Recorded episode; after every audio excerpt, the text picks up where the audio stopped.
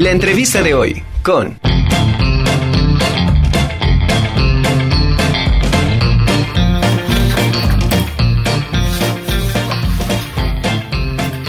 Ya estamos aquí y como le comentamos en un inicio, ya tenemos conectada a la reumatóloga Jessica Hernández. Me da mucho gusto saludarla. ¿Cómo está, reumatóloga? Un gusto tenerla aquí en la Conjura de los Necios. Hola, ¿cómo está, Angie? Buenas tardes. Bien, eh, gracias, este doctora. Pues para platicar precisamente de lo que es la tendinitis y osteoartritis, porque comentábamos al inicio del programa que pues ya se nos hizo parte de nuestra rutina el llevar en las manos ya sea un celular, una tableta, entonces la ocupamos muchísimo tiempo y esto de alguna manera pues puede tener ciertas eh, consecuencias, ¿no? O complicaciones eh, el hecho de que no la soltemos, este, doctora.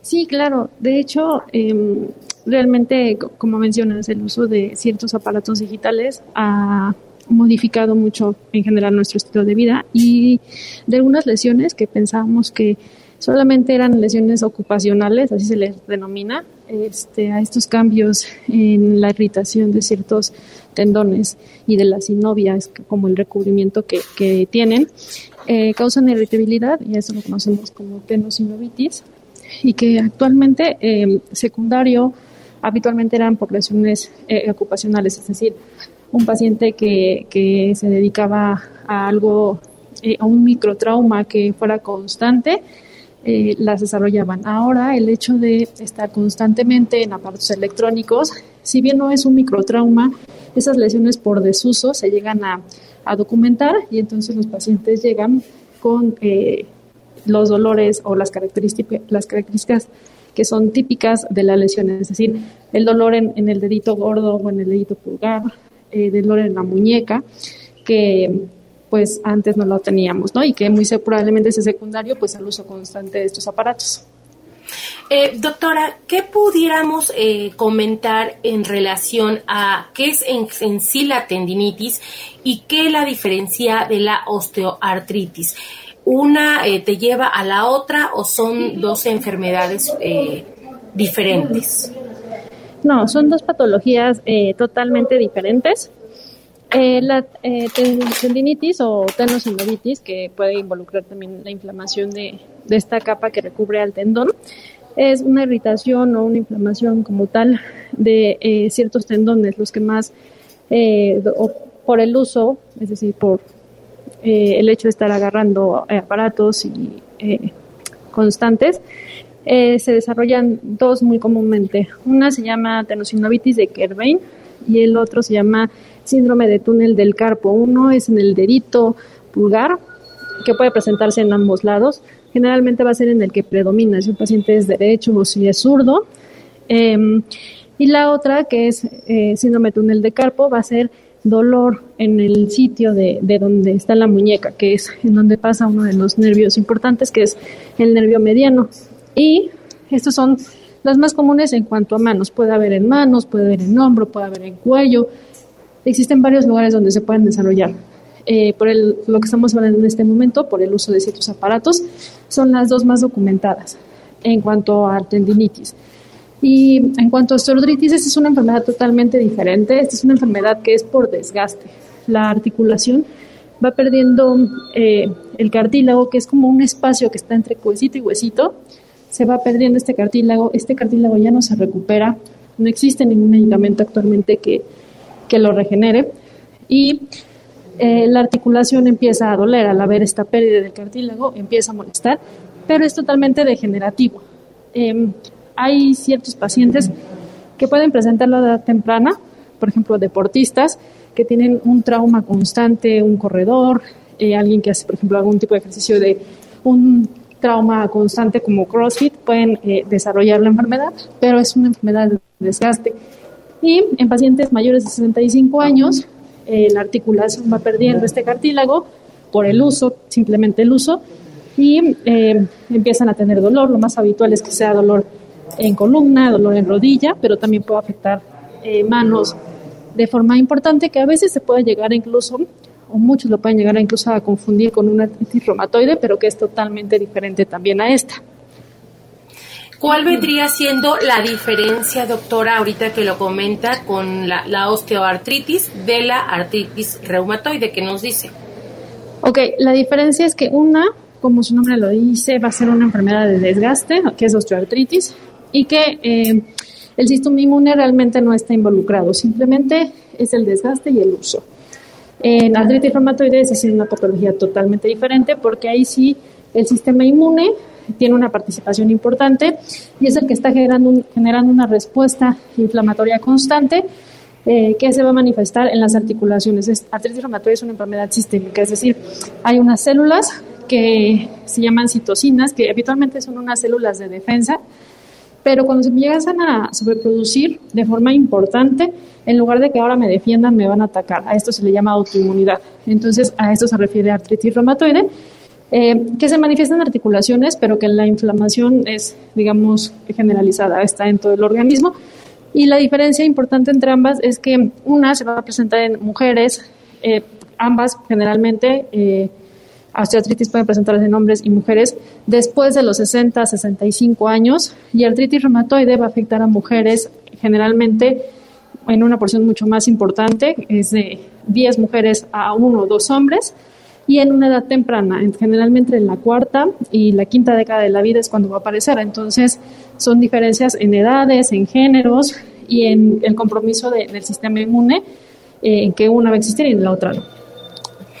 Eh, doctora, en este sentido, ¿hay alguna forma de prevenir estas, estas enfermedades tomando en cuenta pues el uso, ¿no? Que ya platicábamos al inicio de que todo el tiempo tenemos el celular, pero podemos prevenirlo con algún tipo de terapia o quizá eh, moderarnos en el uso, dejarlo en, en, algún lugar y de ahí verlo para no tenerlo sostenido todo el tiempo. ¿Hay algo así?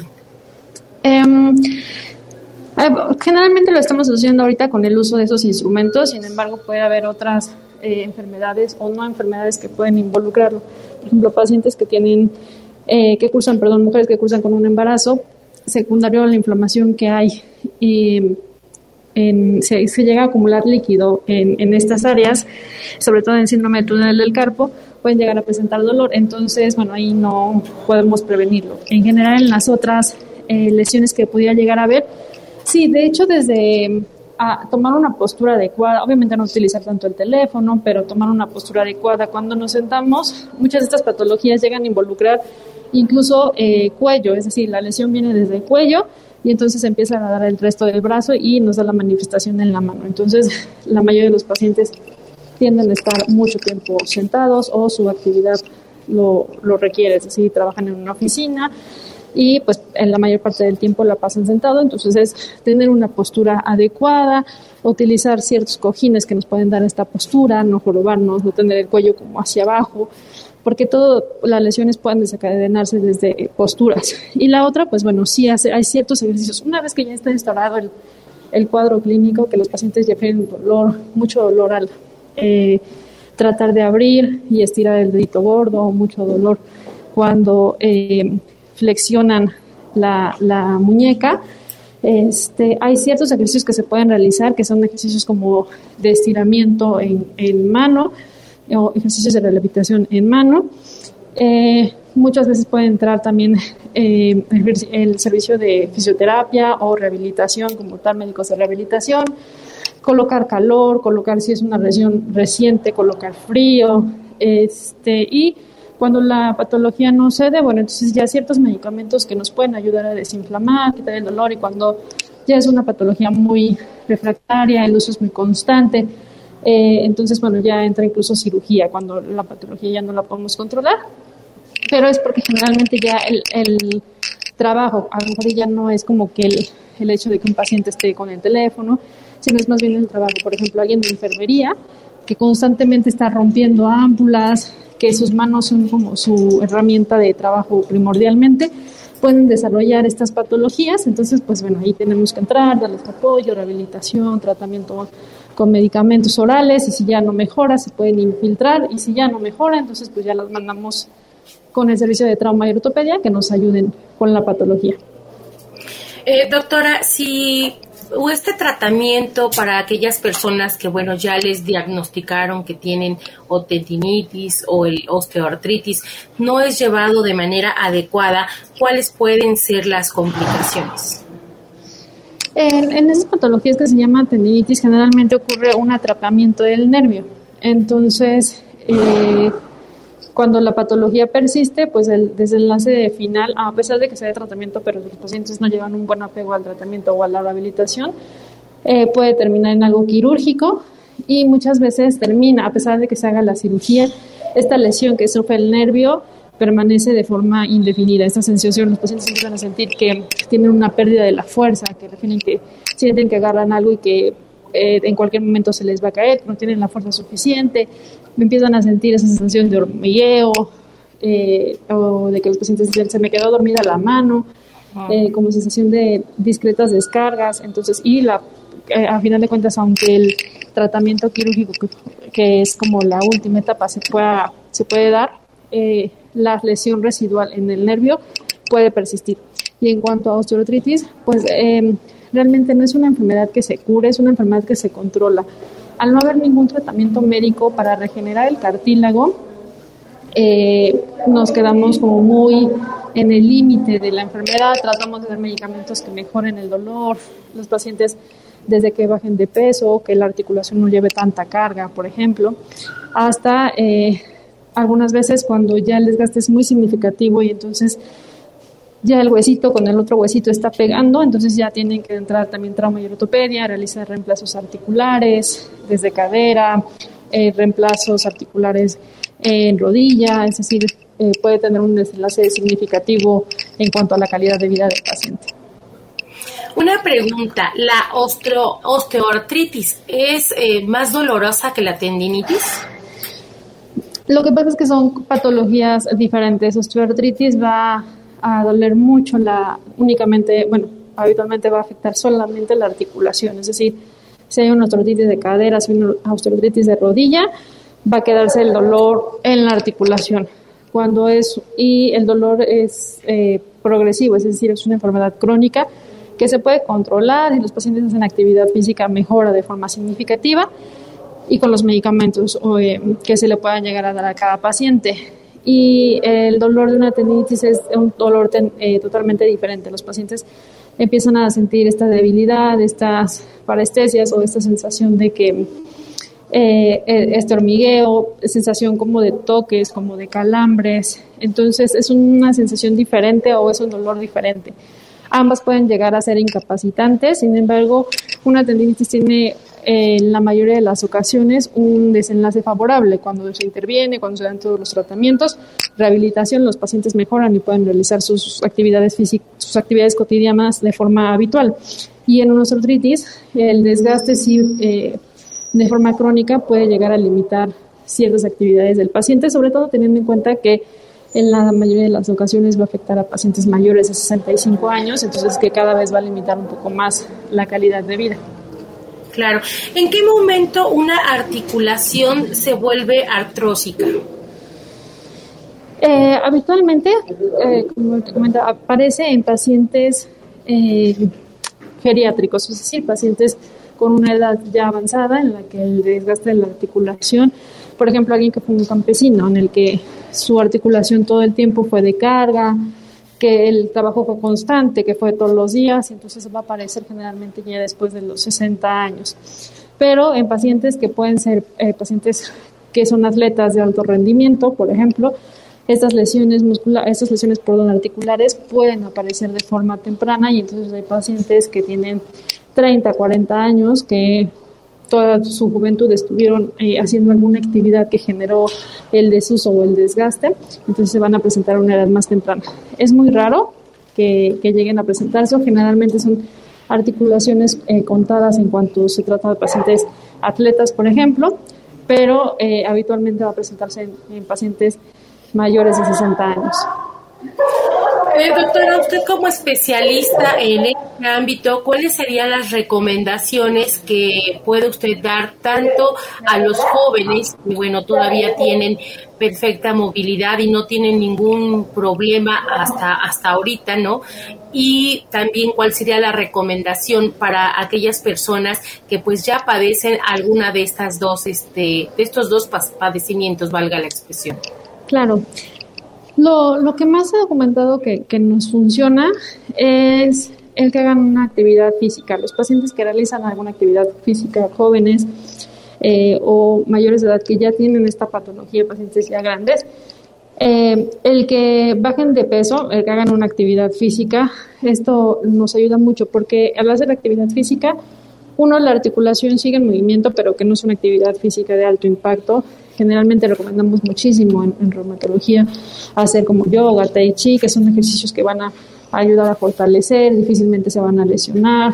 Y aparte el control de peso, un paciente, eh, generalmente la población mexicana desgraciadamente así eh, tenemos esa cultura o bueno, tenemos ese mal hábito del sobrepeso los pacientes empiezan a bajar de peso y la articulación reduce un porcentaje de carga y eso disminuye obviamente el dolor, disminuye el hecho de, la fricción que llega a tener la articulación, que serían dos cosas importantes. Em, la tercera, bueno, pues ya cuando está la patología instaurada, hay ciertos eh, suplementos que nosotros consideramos medicamentos, son suplementos que se llaman condroprotectores eh, que se pueden utilizar. No van a regenerar el cartílago, pero van a ayudar a que em, no se pierda a lo mejor un, porcentaje menor y sobre todo nos va a ayudar o se utilizan eh, actualmente para controlar un poco el dolor. Entonces, una persona que tal vez tenga una actividad física demandante, un paciente joven con una actividad física demandante, tal vez se podrían llegar a utilizar en, ellos estos eh, suplementos o estos condroprotectores pero en general básicamente es el hacer alguna actividad física y la reducción de peso. Pues doctora, de verdad le agradecemos mucho toda esta información que usted nos está proporcionando. ¿Dónde la podemos encontrar? No sé si nos pudiera compartir sus redes sociales o algún contacto para estar en comunicación con usted. Claro, em, yo me encuentro en el hospital universitario. Eh, las redes sociales ah, están como tanto en Instagram, como en Facebook como doctora Jessica Hernández, reumatología. Y mm, el contacto, el teléfono es 244-120-3788. Perfecto. Pues doctora, de verdad le agradecemos mucho esta participación eh, que nos ha servido muchísimo para estar informados. Le mando un abrazo y seguiremos estando en contacto con usted. Muchas gracias. Muchas gracias, Tianji. Muy buena tarde. Al contrario, gracias, doctora. Ella es la, la, reumatóloga Jessica Hernández y nos habló un poquito sobre tendinitis y osteoartritis.